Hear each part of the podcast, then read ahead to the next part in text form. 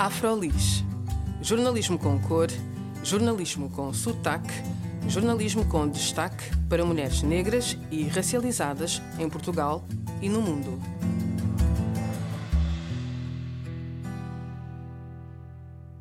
Olá, o meu nome é Juliette Tavares e este é mais um episódio do Afrolis Podcast.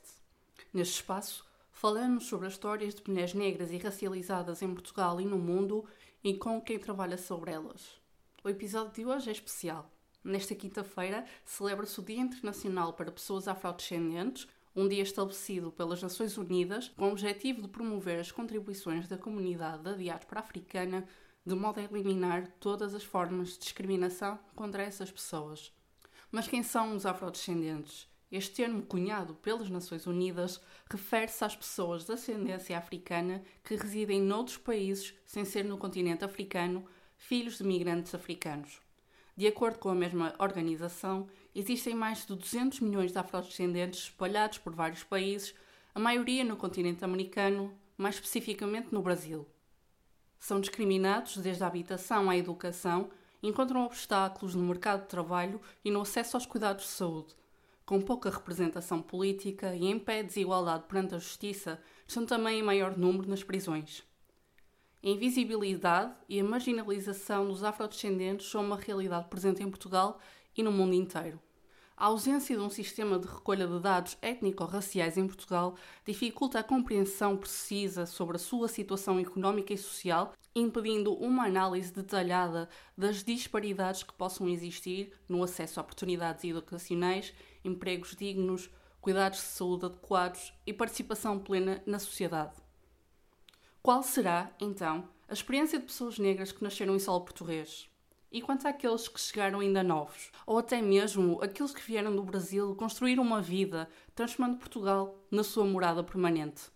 Qual é a natureza da sua ligação com este país que agora chamam de lar? Hoje, para assinalar esta data, percorremos a história de José Bessa de Pina, também conhecido como Sinho, nascido em Lisboa em 1976 descendente de imigrantes cabo-verdianos. Falamos também com Wagner Lopes, natural do Rio de Janeiro, que vive em Lisboa há 5 anos, e também com a Bruna de Carvalho. Nascida em 1997 em Angola, chegou a Portugal com apenas dois anos e cresceu em Braga. Estes são três retratos de pessoas que conseguiram ultrapassar as dificuldades vinculadas à sua condição social.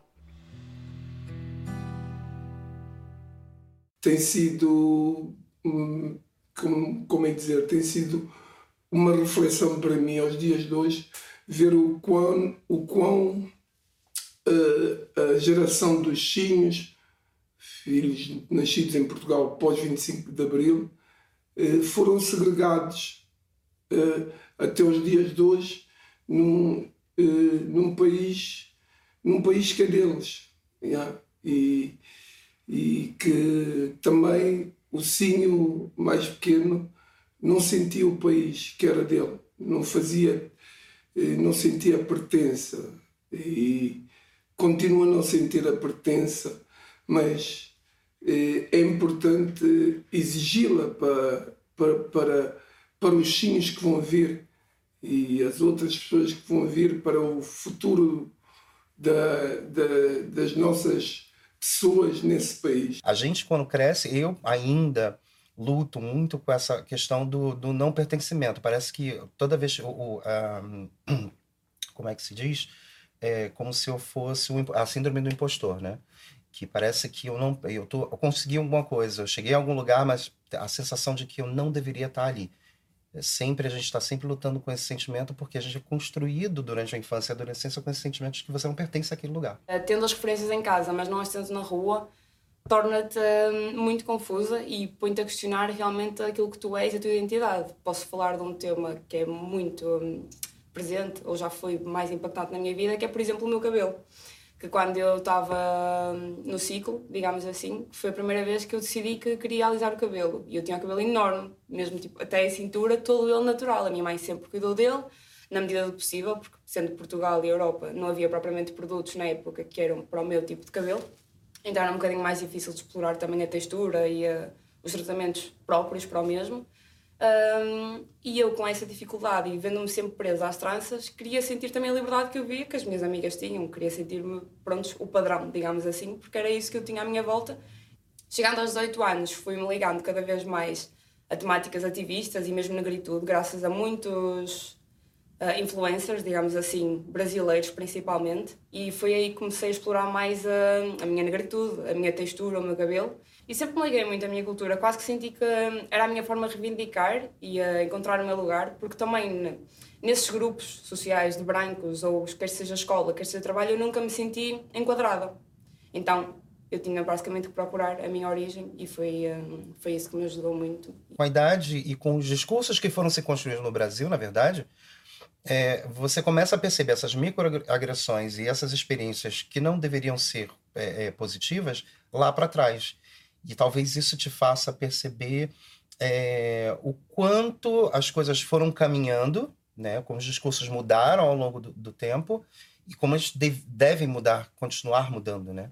E uhum. como isso influencia na construção. Eu gosto de partilhar, porque, por exemplo, eu tenho sobrinhos, tenho um afilhado e eu quero muito que eles saibam que tenho um ponto seguro, emocionado, para falar sobre isso e que saibam que tenho uma tia, não é? E uma prima mais velha que passou por isso, mas que sabe que é importante falar sobre isso. Acho que são assuntos, se calhar, como eu nunca pensei muito neles, ou tipo, desconstruir como uma forma de perdão. Uh, se calhar é por isso que me deixa um bocadinho mais emocionada. Mas passou de tudo, tipo, passou sobre a minha textura, sobre a minha cor, era tipo, mas era tipo grave, era tipo, a tua cor é cor de merda. E eram situações que eram mesmo chocantes e não me são, porque eram verbalizadas em frente a professores. E os professores, tipo, não se passa nada. E isso é que é. É que é chocante no fundo, e é todo o ensino. E foi por isso que, inclusive, a minha mãe meteu advogados ao assunto, porque a escola simplesmente escolheu ocultar e ignorar essa situação que estava a passar. Tipo, simplesmente ficaram do género: ah, não se passa nada, vamos só fazer aqui uma atividade interativa e tipo, não é assim, aquela pessoa está a verbalizar tanta hum, raiva e tanto ódio gratuito com outra pela cor da pele, tipo, essa pessoa está errada, mas tipo, está errada a um nível mesmo grave, mesmo a nível estrutural, familiar. E é isso, obviamente, que eu entendo, tipo, apenas olho, porque pronto, é um assunto que já não tinha pensado efetivamente há muito tempo, mas não. Foi só esse ano e eu garanti mesmo que nunca mais voltava a repetir, e assim foi até agora. Principalmente começa na escola, a escola tem tem uma obrigação e a escola está a contribuir para essa, para essa narrativa de, de excluir pessoas e de dividir pessoas. A escola, neste momento, com livros onde tem, eh, tem imagens e narrativas que não, que não se usa nesses tempos, não está a fazer um contributo. Que é importante que a gente tenha voz. E é importante porque eu tenho uma história que talvez alguém vá se identificar, assim como eu posso ver uma história de alguém com quem eu me identifique. E, e todos nós temos histórias e experiências muito importantes para alguém. É, é, e é importante que, que a gente possa falar e a gente possa se ouvir. Porque é isso que, isso que traz a, a, a esse debate, isso que traz, é, que amplia essa possibilidade de uma conscientização, de uma noção melhor sobre o que é ser negro e, e, e o que, é que a gente representa no mundo. Eu, por exemplo, nunca tive uma psicóloga acessível que fosse negra, então eu nunca fiz psicologia, nunca tive interesse pela psicologia convencional porque sentia que os serviços não se adequavam a mim. Mesmo professores, eu, por exemplo, cheguei à universidade e foi um momento tipo mais lúcido para mim, porque no primeiro ano em design de comunicação, que foi que eu tirei, tinha a diretora de curso que era uma mulher negra. E eu fiquei tipo, what? Uma diretora de curso, uma mulher negra? Como assim? Porque tu nunca te vês em posições de poder, a verdade é essa. Nas escolas falta representatividade, falta mais professores, falta mais apoio. E na vida em geral, tu nem vias pessoas, por exemplo, cá em Braga era muito mais difícil ver uma mulher negra em trabalhos mesmo simples, que é tipo Zara ou Berska, e chegava a Lisboa, tu vias tipo a tortia direito. No Colombo era tipo que mais havia pessoas a trabalharem nas lojas. Então aqui é mesmo tipo, é um processo que está a ser muito lento e está a surgir muito mais agora também, eu acho que é pela facto de vir muita mais comunidade brasileira e eles têm um nível de colorismo muito maior, então estão aqui tipo, a chegar em maior quantidade e agora é que se vê mais um bocado de tudo, mas ainda assim, por mais que se veja, não significa que está a ser aceito ou que está a ser bem hum, inserido a nível social, então gera outros problemas. Então é isso, acho que falta mais representatividade nisso, nesses pontos. Psicologia, professores, para as pessoas estarem a crescer e verem que tipo, elas também têm um lugar ali e podem chegar onde elas quiserem, é mesmo isso. Obrigada a todas as pessoas que nos acompanham aqui no Afrolis Podcast. O meu nome é Juliana Tavares e até à próxima. Afrolis.